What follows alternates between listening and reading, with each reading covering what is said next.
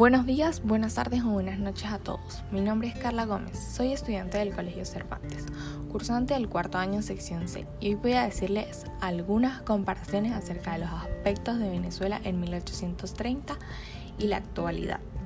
El primer aspecto sería la ubicación de la población. La información del primer censo oficial es poco confiable. Sin embargo, se estima que para 1830 Venezuela contaba con 800.000 habitantes, ubicados la mayoría de población en la provincia de Caracas.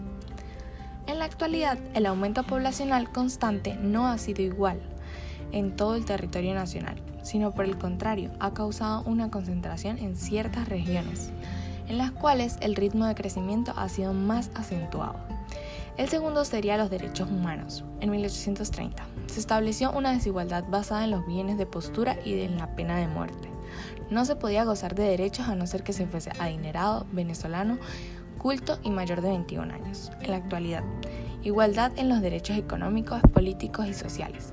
Toda persona puede gozar de los derechos ciudadanos. El cuarto aspecto sería la economía del sustento para el país. El sustento económico del país para el año 1830 se sostenía principalmente con la exportación de café y cacao como producto principal. En la actualidad, Venezuela es un país manoproductor. En los últimos años ha disminuido la exportación de petróleo y ha aumentado la deuda externa. El quinto aspecto serían las oportunidades para la población. Para el año 1830 las oportunidades para la población eran muy escasas. La mayoría de la población vivía en zonas agrícolas y no tenía acceso a escuelas. Por lo tanto, la mayoría de la población era analfabeta. En la actualidad, se le prestan diversas oportunidades a la población venezolana en cuanto a estudio y trabajo.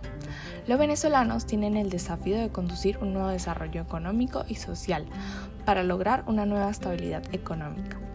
El sexto aspecto sería los sectores económicos favorecidos. Para el año 1830, los sectores económicos favorecidos eran los terratenientes y la burguesía mercantil. También existía una especie de clase media la cual era integrada por artesanos y campesinos. En la actualidad no existen clases sociales demarcadas, pero existe una estructura social que mantiene una vida lujosa y la mayoría de la población con pocas oportunidades de lograr alcanzar una vida lujosa solo se podría denominar clase media baja. El séptimo aspecto y el último sería los fundamentos legales y características.